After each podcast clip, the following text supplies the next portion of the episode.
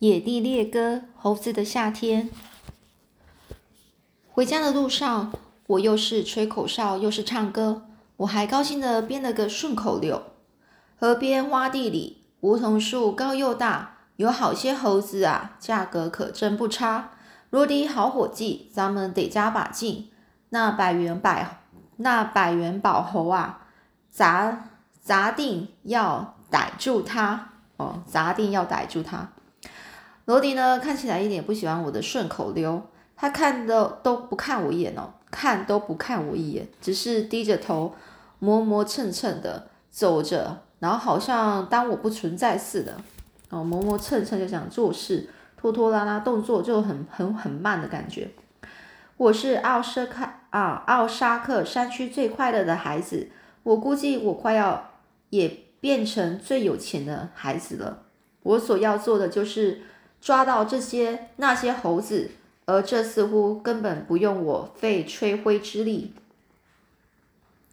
我好几只停下来，想要在这灰尘满天的乡间小道上计算一下，那些猴子到底值多少钱。我动手把小块一小块地方弄平，用手指用手指头当铅笔，呃，没费多大功夫就把两块钱一只的猴子加起来。算出了他们总计是多少钱，但是麻烦的是，那只一百块的猴子，每当我把这一百块加到数总数上去的时候，老是就出差错。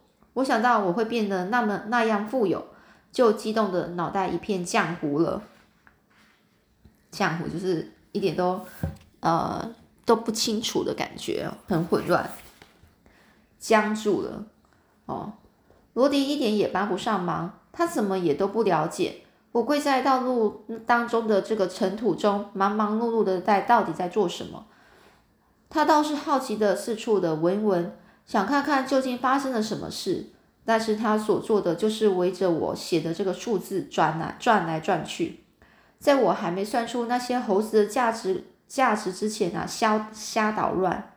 终于呢，我罢手就不算了，我决定呢让黛西呢替我算一下。他的算术挺不错的。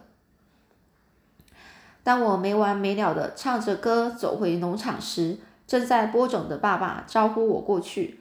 我爬过栅栏，走到他身边，爸爸就笑着说：“嗨，看来你讲的猴子的事是对的。就在你上百货店之后，我去找萨利古登。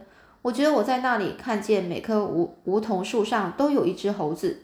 我弄不懂这是怎么一回事。”我们这附近向来就没有什么野猴子啊！我就说，爸爸，他们不是野猴子，是从马戏团搭乘的那列那列火车跑出来的。那列火车呢，在铁路上出了事故。爷爷呢，就把有关情形呢都告诉我了。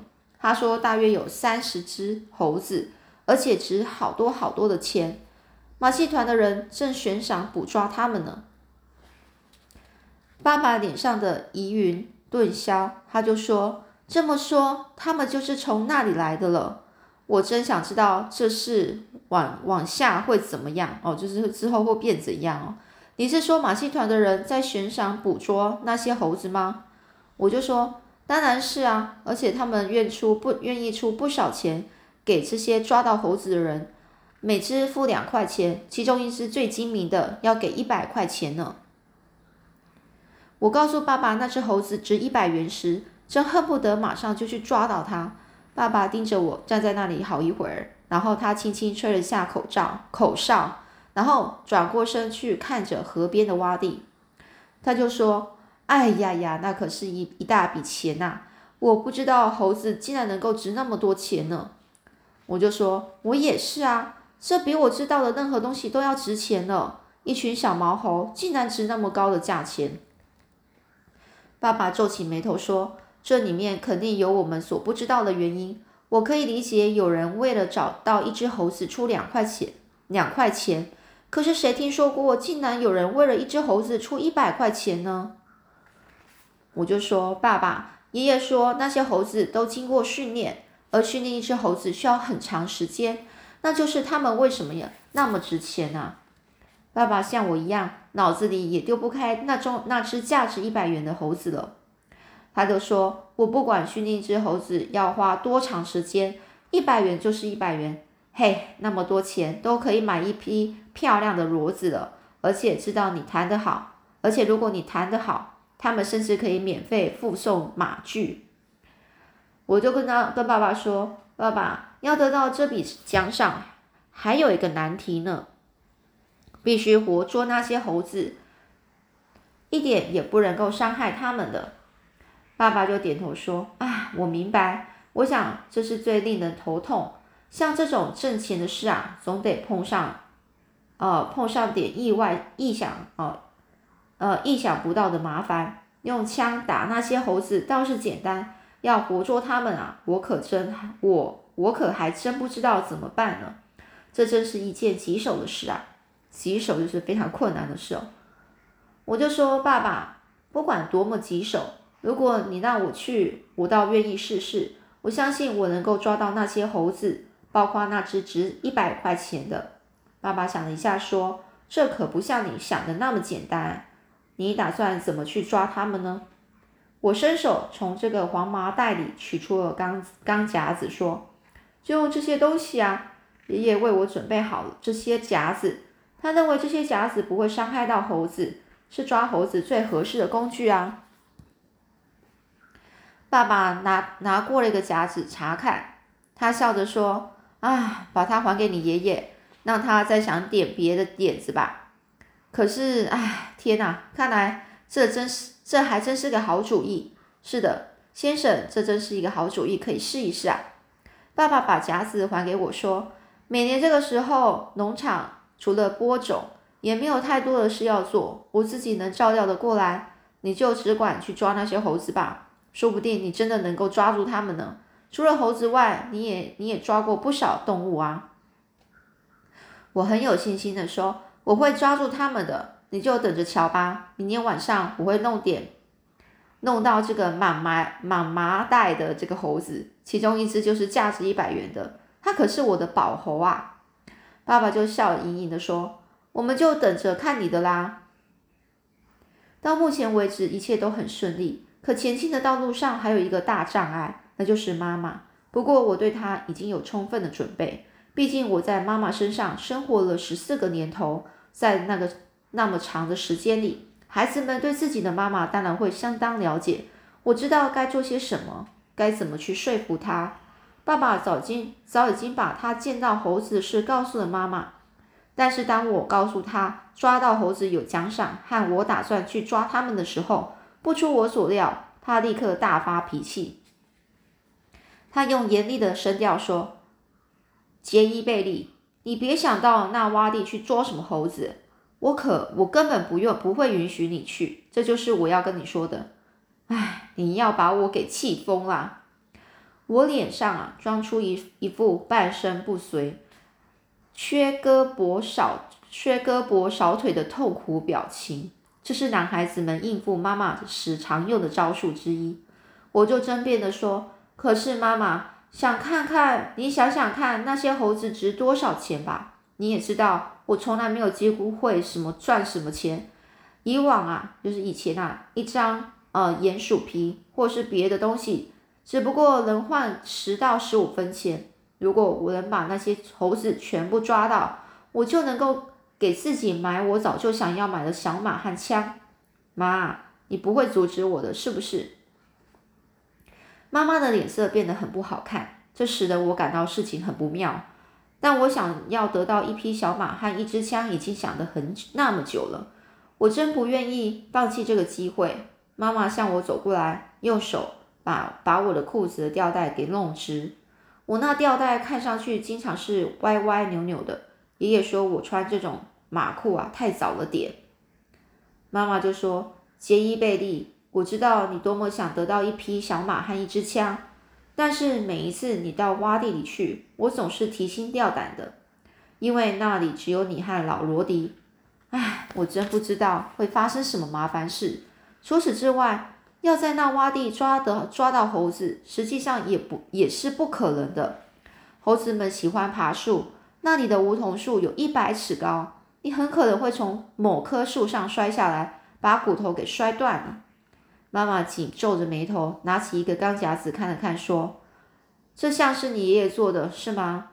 我就说：“是啊，是爷爷给我准备好的。”妈妈摇着头说：“我真弄不懂，有时候我都感到纳闷啊，究竟谁是孩子？是你还是你爷爷呢？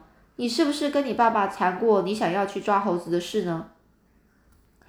看到妈妈有点要松口了，我赶紧抓住时机争取，我就说：“爸爸说他同意我去做这事。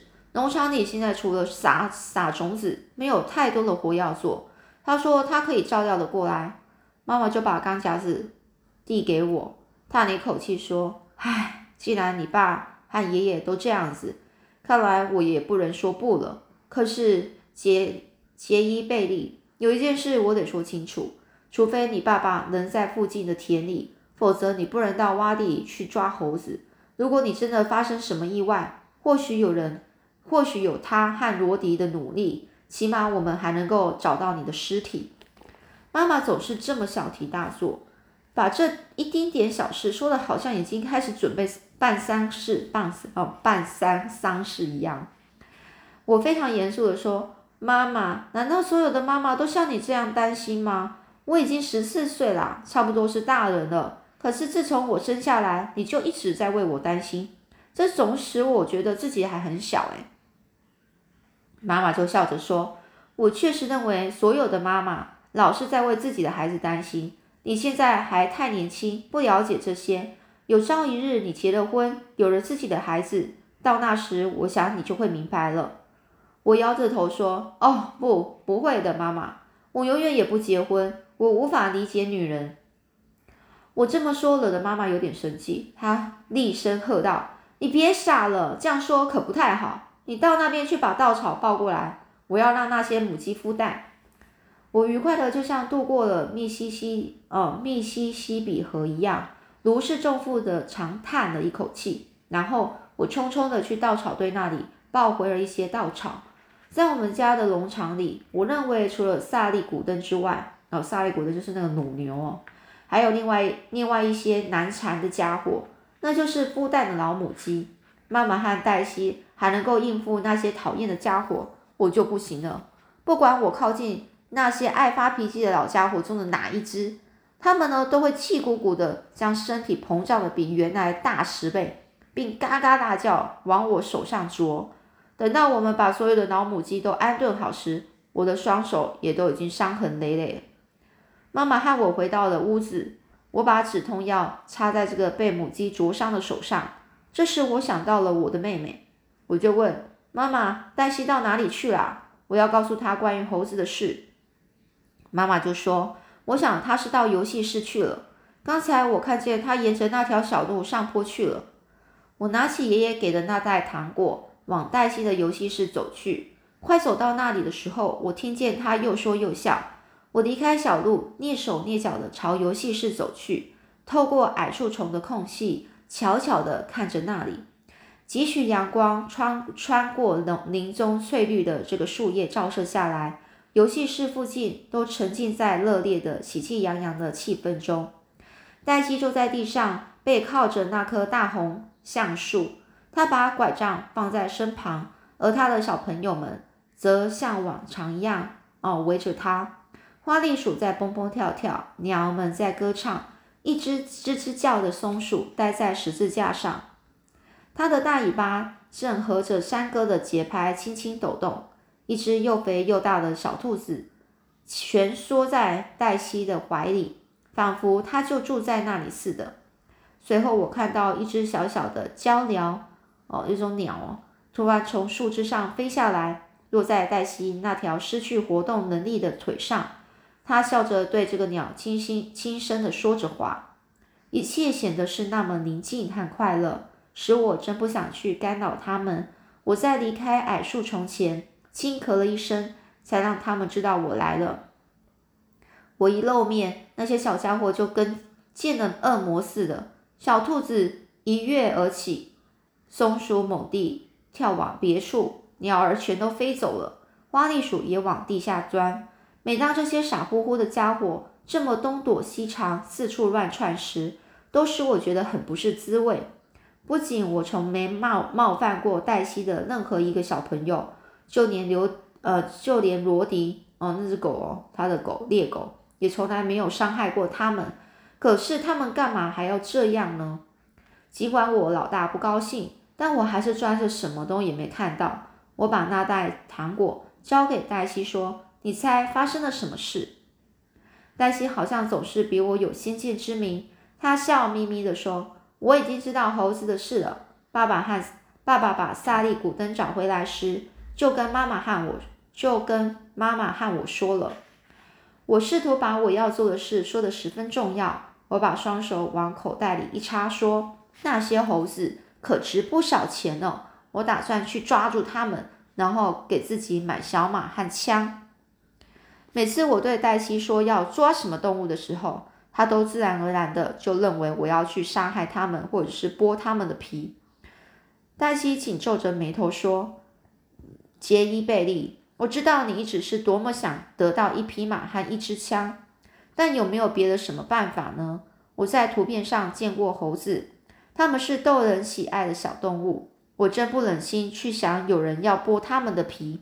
如果有人抓着抓着你。”而并剥着你的皮，你会觉得怎么样呢？你不会愿意吧？是不是？我就跟黛西说：“哎呀，黛西，你们女孩子想的真是稀奇古怪。谁听说过有人剥小孩子的皮呢？我不打算去剥猴子的皮，我是要去活捉他们，他们不会受到任何伤害的。”黛西松了一口气说：“我很高兴听到你说不去伤害他们。每次我走过熏肉厨尝试时。”看见你挂在那里的各种小动物的毛皮，我就浑身打哆嗦。我就跟他说：“好吧，你也别打哆嗦了。我答应你，我不会伤害那些猴子的一根汗毫毛。”好，那今天就讲到这里喽。